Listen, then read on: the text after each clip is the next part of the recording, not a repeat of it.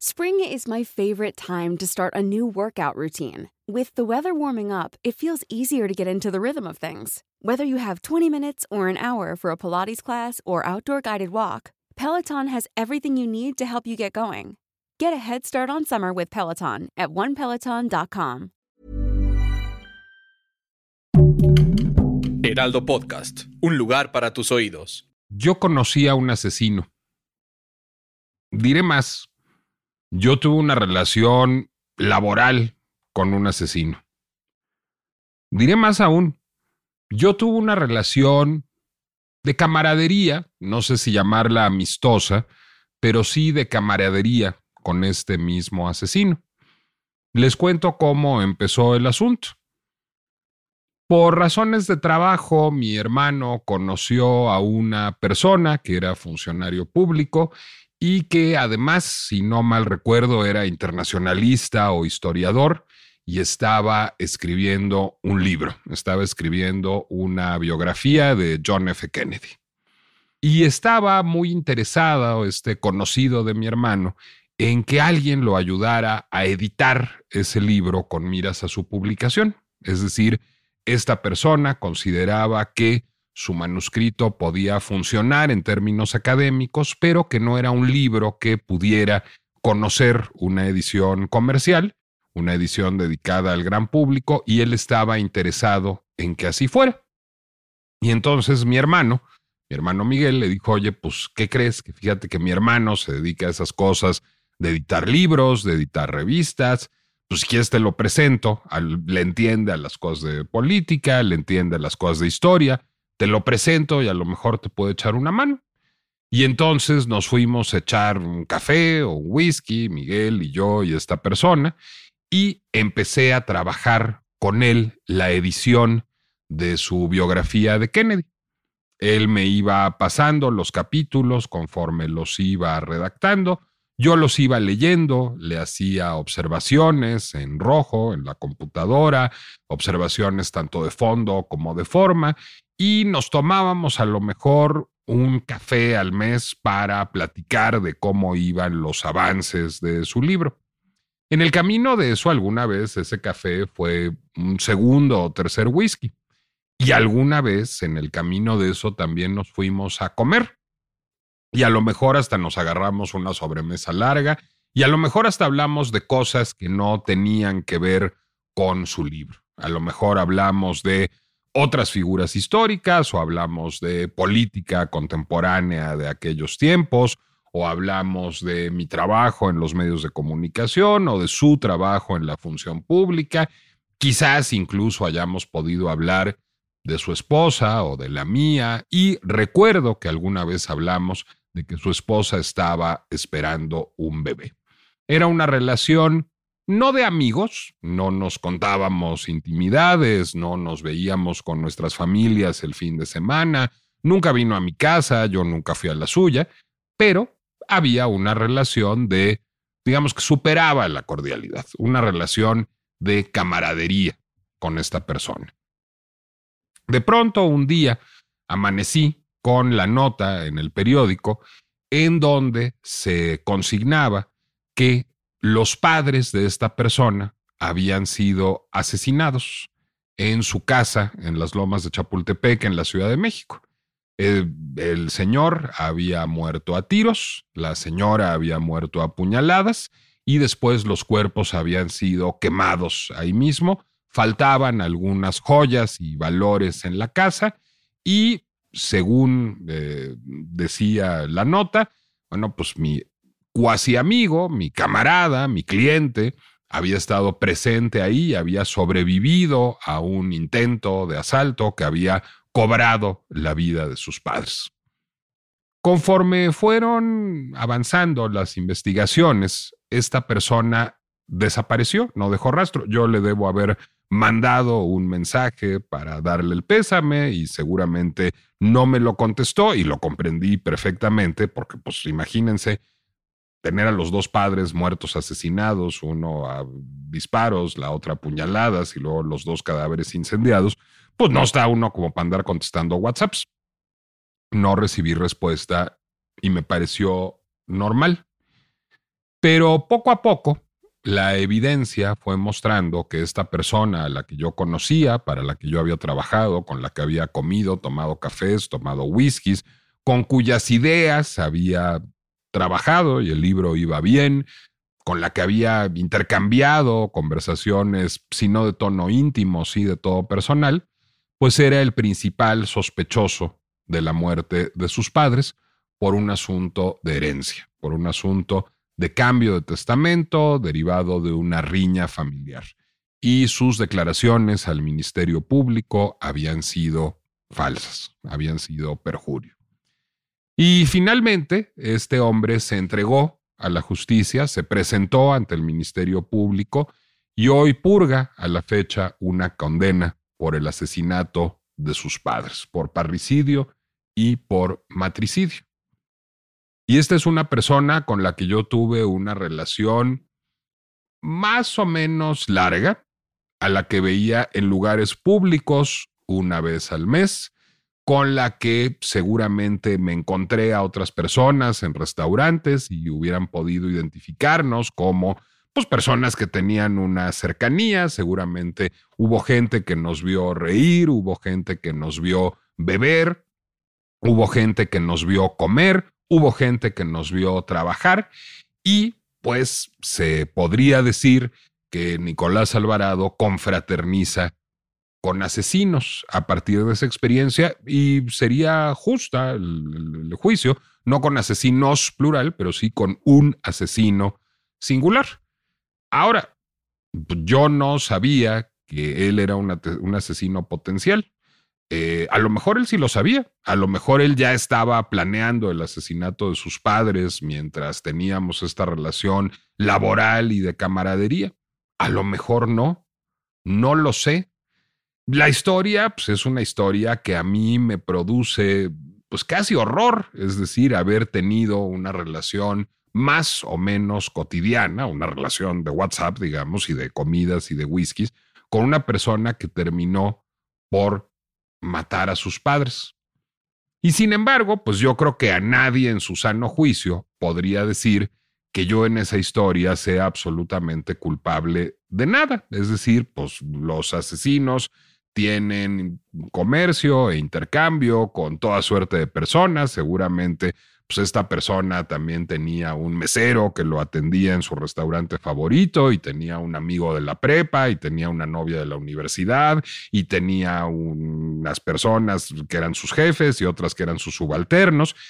Pues, ¿Cómo íbamos a saber nosotros lo que sucedía en la vida íntima de esta persona. A lo mejor sus amigos más cercanos sí lo sabían. Se especuló mucho de si su esposa fue cómplice de estos asesinatos o no. ¿Sabría la esposa o no sabría la esposa? No lo sabemos. Pero lo que sí es cierto es que no necesariamente todos los que eh, tuvimos asociación con él, pues hubiéramos estado enterados o hubiéramos sido cómplices del doble crimen francamente atroz que cometió. El tema me ha dado muchas vueltas en los últimos días porque he estado pensando mucho en Leonardo DiCaprio, en Kate Blanchett, en Stephen Hawking, en David Copperfield, en Bill Clinton, en personas que mantenían una relación más o menos profesional, más o menos amistosa con un violador convicto, con Jeffrey Epstein. Son culpables por asociación quienes figuran en la famosa lista, si es que tal lista existe y tendremos que hablar de ello, recientemente divulgada, son cómplices de los crímenes de Jeffrey Epstein o estamos simplemente ante la tabloidización de la opinión pública y ante un fenómeno que abreva por una parte del pánico moral, pero por otra parte del vil y vulgar morbo. Más aún, les dio morbo escuchar la historia que les conté del asesino que yo conocí. Voy a confesar algo. Hasta a mí me da morbo ser protagonista de esa historia o actor de reparto incluso de esa historia. Esa es la pinche complejidad del morbo en torno a la culpabilidad por asociación.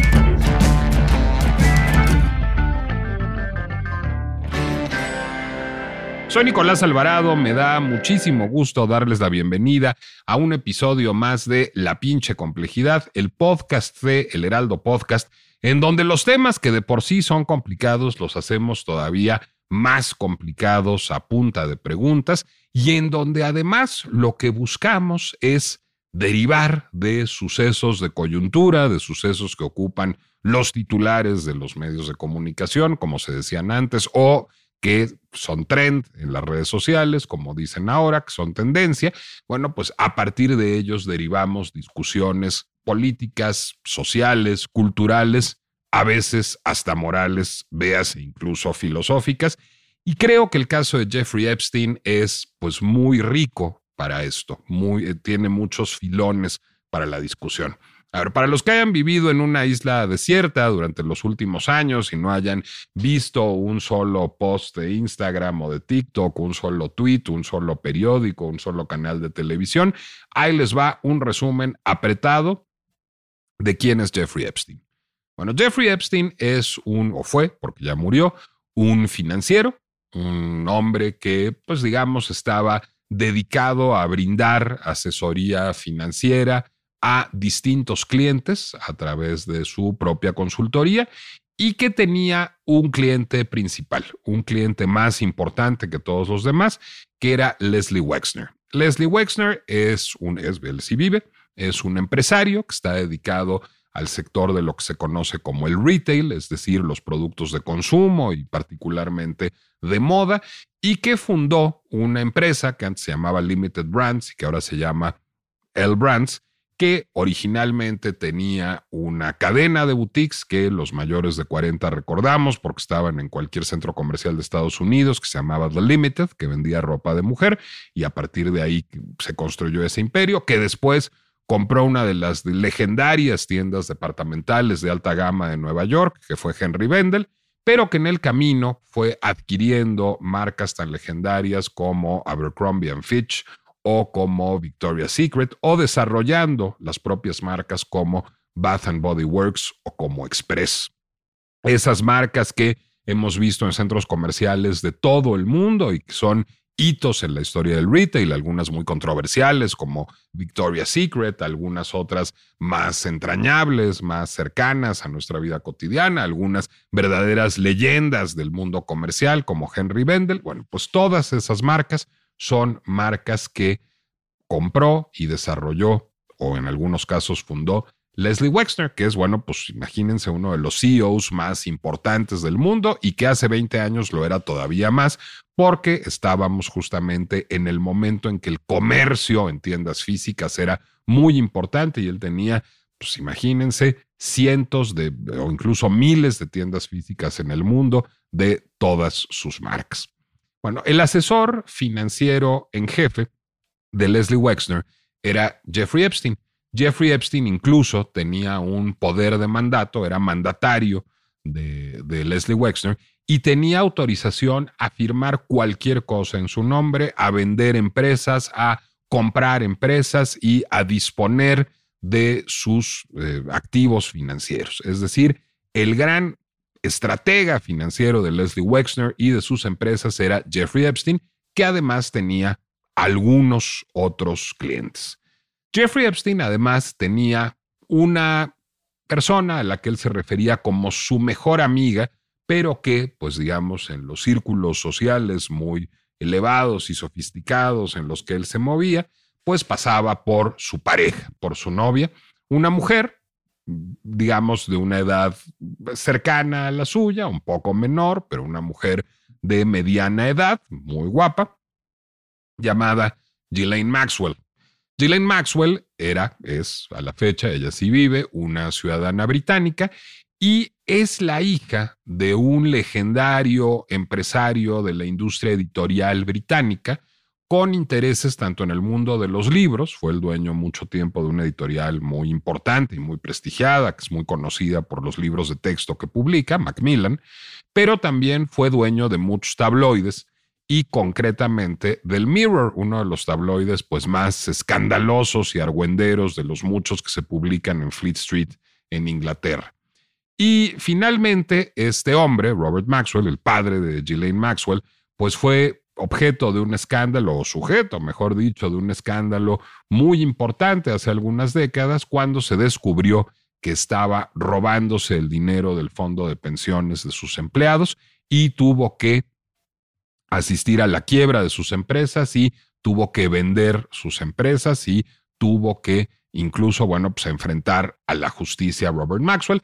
Y Ghislaine Maxwell, pues es la heredera de este hombre tan controversial y pues a partir de eso alguien que pertenece, no sin un halo de controversia, al jet set internacional y que se hizo amiga muy cercana, amiga con derechos, diríamos en la prepa, de Jeffrey Epstein.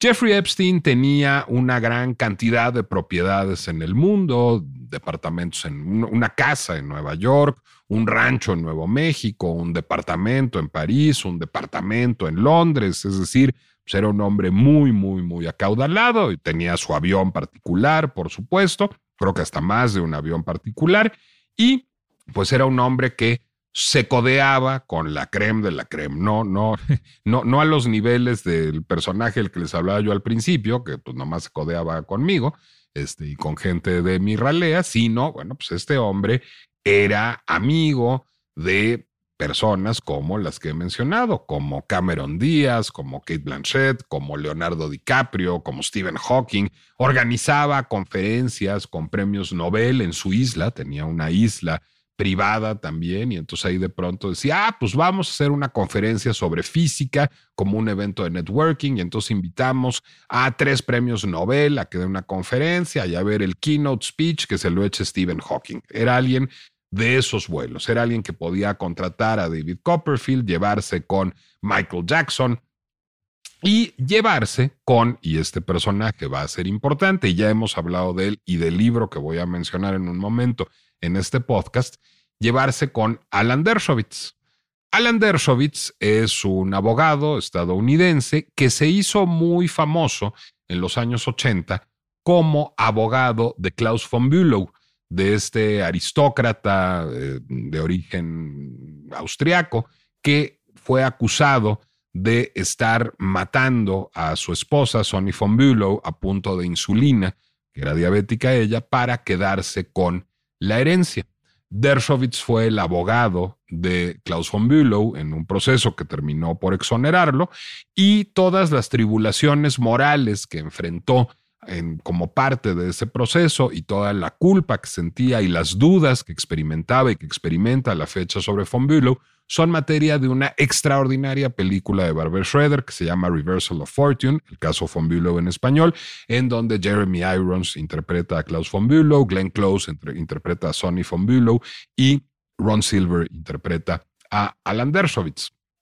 Bueno, pues este abogado era cuate, tenía una relación, digamos, parecida a la que yo tenía con este personaje, como de negocios y de camaradería, con Jeffrey Epstein. Es decir, le atendía algunos asuntos legales, le daba alguna conferencia, alguna vez em, le pidió prestada su, le pidió prestado su rancho, Dershowitz a Epstein, y Epstein se lo prestó, alguna vez cenaron juntos, no socializaban con, los con las familias, no eran amigos íntimos, pero tenían una relación amistosa y de negocios. Bueno, pues ahí están los personajes principales de esta historia.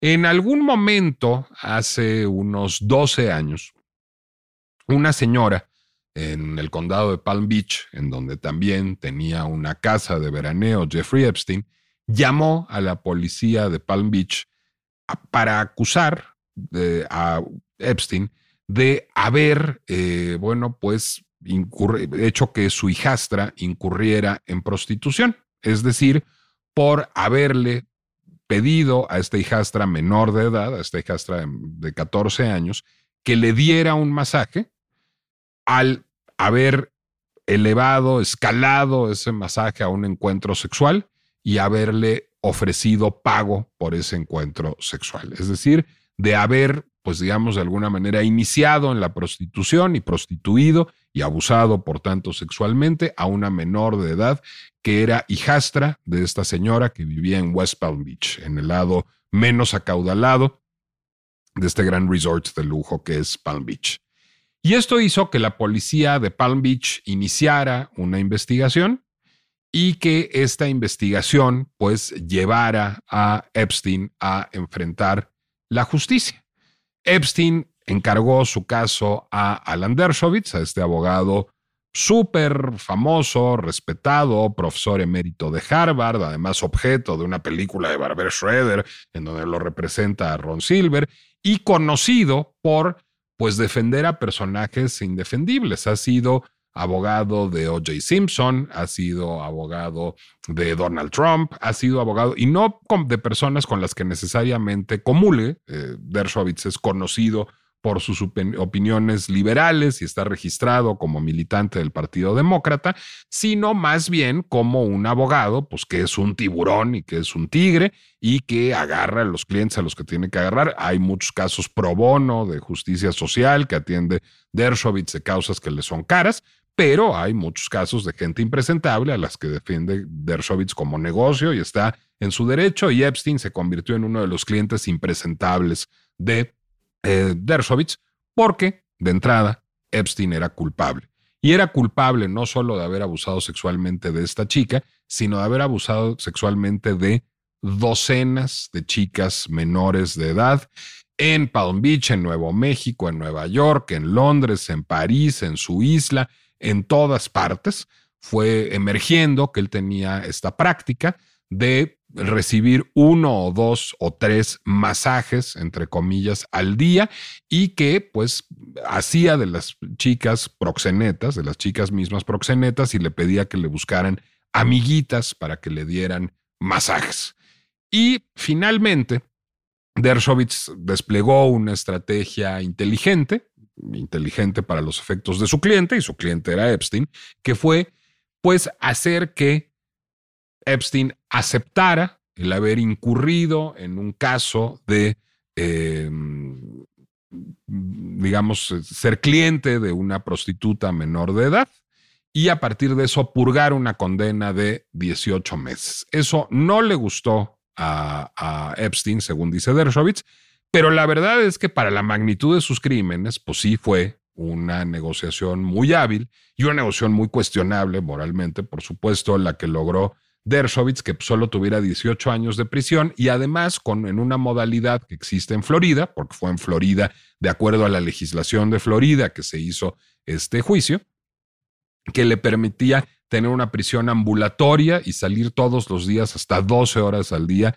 disque a trabajar y regresar a dormir en la prisión. Es decir, pues básicamente no purgó su condena y básicamente no purgó su condena porque tenía un gran abogado, un súper tiburón que, aunque es un profesor brillante y autor de libros que yo admiro y alguien defiende muchas causas con las que yo simpatizo en su tiempo personal, pues como abogado, tigre, perro del mal que es, lo mismo defiende a O.J. Simpson que a Donald Trump, que a Jeffrey Epstein, que a Klaus von Bülow, y les consigue pues tener condiciones muy favorables, que para eso es un abogado tigre. Nos cae bien Dershowitz como personaje. A mí sí, aunque le reconozco muchos claroscuros, a mucha gente no. Pero es importante decir que pues, Dershowitz no incurrió en ningún delito, sino lo único que hizo fue hacer su trabajo como abogado. Pasó el tiempo y empezaron a emerger otras acusaciones. Y una de las víctimas más eh, sonadas de Epstein fue una mujer conocida como Virginia Juffé. Se llamaba Virginia Roberts de soltera cuando fue parte de las masajistas de Epstein, pero ya adulta y casada, iba con su nombre de casada, Virginia Juffré. y esta mujer, Virginia Juffré, salió a acusar eh, penalmente a distintos eh, personajes diciendo que Epstein la había contratado siendo menor de edad para tener relaciones sexuales con varios de sus amigos. Y en esa lista mencionó Hey, I'm Ryan Reynolds. At Mint Mobile, we like to do the opposite of what Big Wireless does. They charge you a lot, we charge you a little. So naturally, when they announced they'd be raising their prices due to inflation, we decided to deflate our prices due to not hating you. That's right. We're cutting the price of Mint Unlimited from $30 a month to just $15 a month. Give it a try at mintmobile.com slash switch. $45 upfront for three months plus taxes and fees. Promo rate for new customers for limited time. Unlimited more than 40 gigabytes per month. Slows. Full terms at mintmobile.com.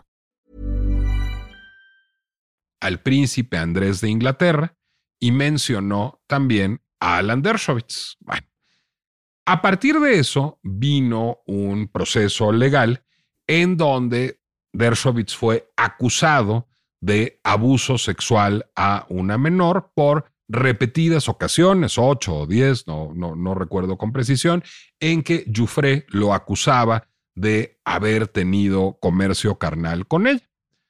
Lo que hizo Dershowitz fue probar y probar con mucha facilidad, digamos, este, negar las acusaciones y probar que era imposible que él hubiera abusado sexualmente de ella, no solo porque no la conocía, nunca habían sido presentados, sino porque en cada una de las fechas de los presuntos encuentros sexuales a los que ella aducía, él había estado en otra ciudad y podía probarlo.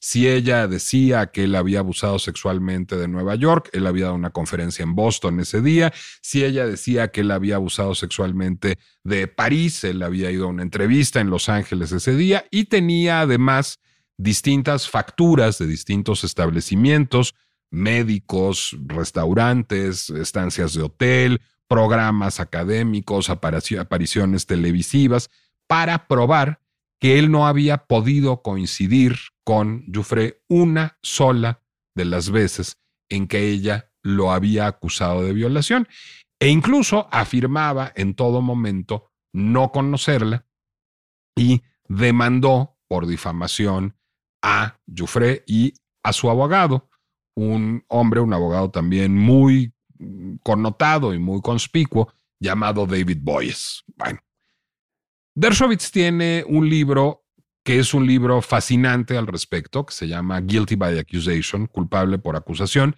Yo ya he aducido a ese libro en algún momento en este podcast cuando hablamos de Johnny Depp y Amber Heard, porque es un libro que parte del caso específico de eh, Dershowitz para hablar de la importancia del debido proceso en la era de Me Too.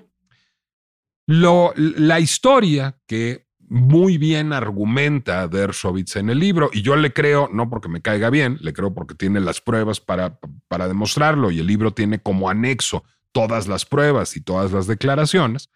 lo que dice Dershowitz es, en algún momento, Virginia Giuffre, que muy probablemente haya sido víctima de Epstein y de varios más, y que seguramente lo fue del príncipe Andrés, porque ahí hay muchas pruebas, hay fotografías, hay testimonios de terceros, eh, eh, coinciden eh, las fechas que dice Jufré con visitas del príncipe Andrés a propiedades de Epstein. Bueno, pues al mismo tiempo, muy probablemente Jufré vio la posibilidad de obtener ganancias financieras de todo esto y en efecto tuvo un contrato para publicar un libro y en efecto hizo vendió entrevistas a distintos medios de comunicación y vendió derechos y entrevistas para que se hicieran documentales en Netflix y en Lifetime sobre su historia. Y en algún momento, pues le pareció que podía añadir un nombre más. Y añadir un nombre más, esta es la hipótesis de, de, Epstein y es puramente especulativa, aunque está bien armada, para, pues digamos, tener una herramienta admonitoria para poder negociar con otros personajes y particularmente con Leslie Wexner. En algún momento Leslie Wexner, este empresario que era el principal cliente de Jeffrey Epstein, bueno, en algún momento esta mujer, Virginia Giuffre, tuvo contacto con Leslie Wexner, lo amenazó con denunciarlo y después paró toda suerte de acusación y el nombre de Wexner nunca ha aparecido. Eso no significa que Wexner haya sido culpable o inocente, que Wexner haya participado de esas fiestas y de esos masajes o no, pero sí pues digamos, apunta a que debe haber habido un intercambio probablemente financiero entre Wexner y esta mujer Jufré y su abogado David Boyes que hizo que todas las insinuaciones de, llevar de llamar a Wexner a cuentas se detuvieran. Y la hipótesis de Dershowitz es que la acusación infundada a él y visiblemente desmentida y que ha logrado una exoneración plena y que se haya borrado el nombre de Dershowitz de todo el expediente, bueno, pues probablemente esa acusación fue utilizada como una suerte de admonición a Wexner y quizás a otros, como una manera de decir, a ver, soy capaz de hacer esto. Si no te portas bien, si no me das una lana, voy a hacer esto, siendo culpables o no.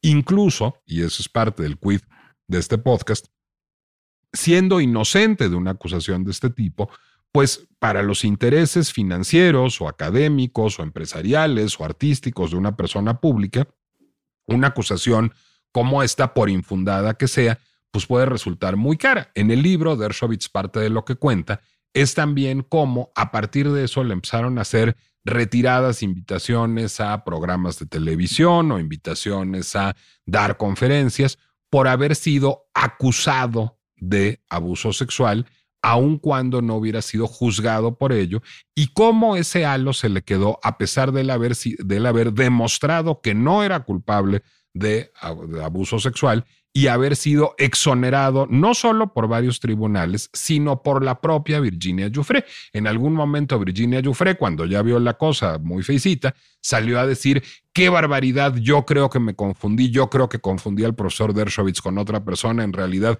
yo nunca he tenido ninguna relación sexual con él y ni lo conozco. Bueno, evidentemente, pues ahí lo que hay es una situación jurídica que ya era desventajosa para ella y que prefirió desdecirse. Ojo, eso no la hace menos víctima de abuso sexual de Epstein o del príncipe Andrés, casos que sí están documentados y probablemente de otros. Y quizás, digamos, es una de las lecciones que tenemos que derivar de esta historia que es tender a pensar menos en perfiles agiográficos, en perfiles de santos, en donde hay gente que es víctima y por lo tanto es la víctima universal y es buena y siempre dice la verdad, y gente que es mala y se lleva con OJ Simpson y con Donald Trump y entonces seguramente son unos abusadores, y entender que los seres humanos somos complejos que los seres humanos tenemos impulsos contradictorios, que los seres humanos tenemos rasgos positivos y negativos, incluso cuando somos asesinos o violadores o víctimas, y que a partir de esto pues, es perfectamente posible que Virginia Giuffre diga, la verdad en el caso de Epstein y, del príncipe Andrés y mienta en el caso de Dershowitz por así servir a sus intereses financieros y políticos en el momento y que es perfectamente posible que Dershowitz sea inmoral a la hora de defender a Klaus von Bülow o a O.J. Simpson o a Donald Trump, pero sea totalmente inocente de haber abusado sexualmente de una mujer a la que ni siquiera conoció y con la que nunca coincidió geográficamente. Es decir, o sea, esa es la pinche complejidad del género humano. Las personas difícilmente son ángeles o demonios, aunque a los medios de comunicación y a la política identitaria le venga, digamos, cómodo argumentarlo de esa manera en nuestros tiempos. Bueno, este es, digamos, como el antecedente. Me falta quizás contar dos cosas más. Uno es, bueno, pues a partir de todo esto se reabre a escala federal el caso contra Epstein, es juzgado nuevamente, ya no lo defiende Dershowitz y a partir de ahí sí tiene una sentencia mucho más grave que no acaba de cumplir y una sentencia, digamos, apropiada a las decenas de casos de abuso sexual y prostitución infantil en los que incurrió. Y esa sentencia queda trunca porque muere de un presunto suicidio o de un suicidio, así fue diagnosticado por las autoridades, aunque ha sido muy cuestionado. La autopsia señaló que era un suicidio. En prisión muere Epstein.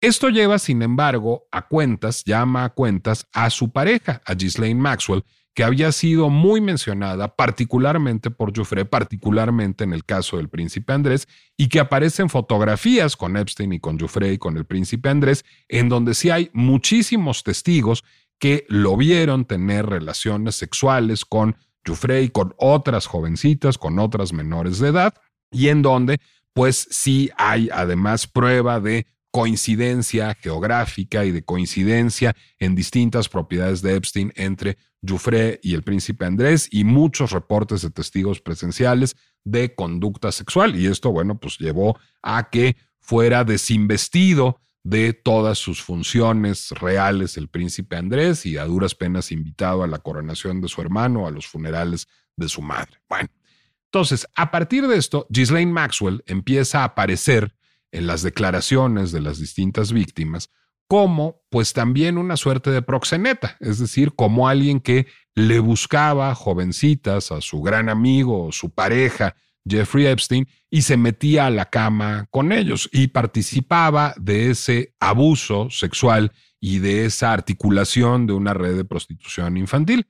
Ghislaine Maxwell es juzgada y es encarcelada a partir de todo esto y sin embargo, por estarse, pues digamos, atentando contra o mencionando a distintas personas potencialmente involucradas, tanto víctimas como terceros, pues decide el sistema de impartición de justicia estadounidense mantener bajo reserva los reportes de estos juicios, las transcripciones de estos juicios y la documentación asociada a estos juicios y que no se den a conocer al público. Varios eh, interesados, y de manera muy importante el propio Dershowitz, que lo que quiere es limpiar su nombre, piden que se den a conocer esos documentos. Lo que quiere Dershowitz, Dershowitz es un personaje tan peculiar que en algún momento acudió al FBI y al eh, Ministerio Público de Manhattan a pedirles que lo investigaran, a decir, exijo ser investigado y exijo que se determine si yo cometí o no un crimen porque no lo cometí. Entonces, en ese sentido, lo que él quiere es que salga a la luz toda la documentación para que esto contribuya de manera cada vez más sólida a limpiar su nombre, es decir, a una exoneración no solo jurídica, que ya la tiene, no solo en boca de quien lo acusaba, que ya la tiene, sino ante la opinión pública. Lo que quiere Dershowitz es demostrar sin posibilidad alguna de duda que él no solo no cometió abuso sexual, sino no estuvo presente en ninguno de esos lugares en ningún momento y además quiere entender cómo fue que terminó siendo acusado de abuso sexual por una mujer a la que ni siquiera conocía. Bueno, finalmente, la solicitud de Dershowitz y de otros interesados logran que se den a conocer los documentos, lo que ahora conocemos como la lista que no es una lista, y eso también es muy importante decirlo. Lo que ha habido es la publicación, la, puesta en circulación de cuatro legajos de documentos, y faltan bastantes más legajos de documentos, hasta donde dice de entrada Dershowitz, que digamos, dan cuenta de las pruebas exhibidas, las pruebas documentales exhibidas en estos procesos jurídicos y de las declaraciones versadas por distintas víctimas, testigos y acusados a lo largo del proceso de Virginia Giuffre contra Gillian Maxwell, de ese en particular. A esos están referidos los documentos. De entrada, esos documentos tienen una utilidad. Por ejemplo, y Dershowitz tiene un podcast sui generis que se llama The Dare Show, que pueden encontrar aquí mismo en Spotify y que le ha dedicado ya dos episodios a esto. En el último de los podcasts de Dershowitz, lo que él cuenta es cómo, y esto ya ha sido objeto de noticia en distintos medios de comunicación, en Time, en la BBC, de cómo entre los legajos se encuentra un documento, una transcripción de un correo electrónico, una impresión de un correo electrónico, en el que una periodista llamada Sharon Churcher discute, conversa con eh, Virginia Giuffre de cómo promover su libro. Virginia Giuffre acababa de escribir un libro sobre toda esta historia y estaba buscando promoverlo. Y a partir de esto, pues entró en contacto con una periodista británica llamada Sharon Churcher, que se convirtió de alguna manera en su asesora, en su asesora en comunicación. Y entonces Giuffre, en este correo electrónico impreso y que forma parte de los legajos, le dice, oye, ¿A qué nombres debo mencionar para que se venda bien mi libro? ¿De quiénes tengo que hablar como que abusaron sexualmente de mí? Y entonces hablan del príncipe Andrés y le dice Sharon Churcher, y no te olvides de Alan Dershowitz, es amigo de Epstein, es su abogado, es un hombre útil para tu pitch, para tu pitch de libro, porque representó a Klaus von Bülow y porque se hizo una película sobre ese caso. Y además, y esta es muy importante esta frase, todos sospechamos que Alan es un pedófilo y aunque no hay pruebas de ello, es probable que lo hayas conocido cuando era amigo de Epstein. Es decir, la idea de mencionar a Dershowitz y de acusarlo de pedofilia es de Churchill, quien en este correo admite ni siquiera tener pruebas. Es decir, la periodista que es su asesora en comunicación le dice, a ver, este cabrón es famoso, seguro ha de ser súper pedófilo, aunque no tengamos pruebas, era su super cuate, tú acúsalo y tú di que abusó sexualmente de ti. Y esta mujer termina acusándolo con todas las consecuencias que derivan de esto. Bueno, ese es un buen hallazgo de los documentos, pero tiene muchos malos hallazgos esos documentos. Y el primer efecto nocivo de la publicación de estos documentos, de la puesta en circulación de estos documentos, es que los llamemos la lista, porque es como si hubiera una lista de cómplices de delitos sexuales de Epstein, en donde estuvieran Michael Jackson y David Copperfield y Stephen Hawking, imagínense, el premio Nobel, y Kate Blanchett y Leonardo DiCaprio. Y bueno, no podría haber nada más lejos de la verdad. Primero, no es una lista, son legajos de cientos de páginas de documentos en donde son mencionadas personas. Esas personas son mencionadas en las más diversas capacidades. El príncipe Andrés es mencionado teniendo sexo con menores de edad y muy probablemente debería de enfrentar la acción de la justicia. De Bill Clinton se dice que Epstein decía que le gustaban jovencitas. Primero hay que definir jovencitas, porque hay jovencitas de 22 años que son mayores de edad y que pueden tener actos sexuales con plena conciencia y voluntad. ¿Serían esas jovencitas las que le gustaban a Clinton o menores de edad en cuyo caso habría una conducta delictiva. Y segundo, nadie acusa a Clinton de nada. Se dice que Epstein dice. Eso es todo lo que aparece en esos documentos. Dershowitz, y Dershowitz mismo lo dice en su podcast, aparece decenas de veces. Pues claro, era el abogado. Pero lo único que dicen esos documentos de Dershowitz es que pues finalmente fue incriminado por una periodista porque le parecía una buena estrategia de comunicación para que Jufré vendiera su libro y le dio la idea de mencionarlo aunque ni siquiera lo conociera. Y a partir de eso, pues aparecen los más disímbolos nombres. Stephen Hawking es particularmente curioso. Hay una comunicación entre Epstein y Ghislaine Maxwell en donde él le dice, a ver si una de estas niñas, de las mujeres a las que prostituía, nos da algún elemento para acabar con el rumor de que Hawking participó en una orgía aquí. Hawking participó, como dije hace rato, en una conferencia sobre física en la isla de Jeffrey Epstein, en donde después hubo una cena formal, sentados, de adultos, en donde hay fotos de esa cena, y pues probablemente a partir de eso hubo algún rumor de que ya que había ido a la isla, a lo mejor había participado en una orgía, lo cual no haber sido muy fácil físicamente para Stephen Hawking, si alguien ha visto a Stephen Hawking físicamente como era. Entonces, sí, se habla de ojalá paremos un rumor, no se habla de que haya abusado sexualmente de nadie. Y las menciones a Michael Jackson, a Kate Blanchett, a, Leonardo DiCaprio son todavía más inocente. Son gente que tenía una relación de cordialidad, de camaradería con Jeffrey Epstein, que a lo mejor tenía alguna relación de negocios, no lo dudaría yo ni por un momento, era un asesor financiero muy destacado, pero que pues muy probablemente nunca fue, no solo, nunca, no solo nunca tuvo, se enteró, sino nunca vio desde luego ninguna conducta sexual pues digamos, peculiar, ni no peculiar, pues la gente no vive su vida sexual legal o ilícita frente a sus relaciones laborales, es decir, pues seguramente este hombre del que hablaba yo al principio no solo tomaba café conmigo, sino con mucha gente y había gente que iba a su casa y seguramente no estaba viendo cómo estaba planeando el homicidio de sus padres. Pues esas cosas se hacen, qué mal que se hagan, pero se hacen en privado. Entonces, a mí me preocupa enormemente cómo la revelación de la documentación asociada al caso de Jeffrey Epstein tangencialmente, es decir, por la denuncia de Virginia Giuffre contra Ghislaine Maxwell, la pareja de Epstein, bueno, pues deriva casi en una cacería de brujas en donde de pronto empezamos a pensar que pues muchas personas que nada más tenían una relación de negocios o de amistad con un delincuente son delincuentes por asociación. Y eso pues genera un clima que resulta enormemente preocupante y ahí abonamos mucho nosotros y lo hacemos en redes sociales y lo hacemos en la sobremesa.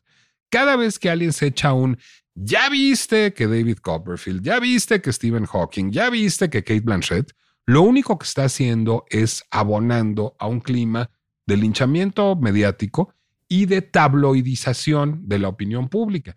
Y además está haciéndoles un flaco favor a las víctimas y un gran favor a los victimarios, porque el príncipe Andrés sí probablemente exhibió una conducta delictiva y tiene que ser llamado ante la justicia. Y Alan Dershowitz, aunque sea príncipe, y Alan fue acusado de una conducta delictiva y tenía que probar su inocencia. ¿Por qué? Porque había sido objeto de una acusación y a lo mejor cabía la posibilidad de que fuera un abusador. Qué bueno If you thought the only way to get a more defined jawline with natural looking results was through surgery, think again. Juvederm Volux XC is a non surgical injectable gel filler that improves moderate to severe loss of jawline definition and can help you achieve natural looking results with little downtime. Even better, this improved definition lasts up to one year with optimal treatment. No maintenance required. Improve jawline definition for a smooth, sculpted look with Juvederm Volux XC. For important safety information and to find a licensed specialist, visit juvederm.com. That's J U V E D E R M.com. Not for people with severe allergic reactions, allergies to lidocaine, or the proteins used in Juvederm. Common side effects include injection site redness, swelling, pain, tenderness, firmness, lumps, bumps, bruising, discoloration, or itching. There's a risk of unintentional injection into a blood vessel, which can cause vision abnormalities, blindness, stroke, temporary scabs, or scarring. Talk to a licensed specialist Que no lo fue. Y a lo mejor es necesario llevar al expresidente Clinton a la justicia si aparecen pruebas. No han aparecido, pero cuando menos hay rumores, valdría la pena investigar si ahí hay algo o no.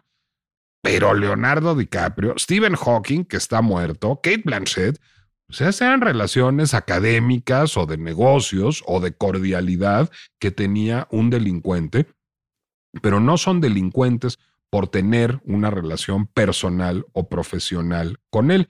Y creo que es muy importante que seamos cuidadosos a la hora de hablar de estas personas y de su vínculo con Epstein, porque no solo estamos abonando a un clima que es adverso, eh, para ellos, sino estamos abonando un clima que es adverso para nosotros como sociedad.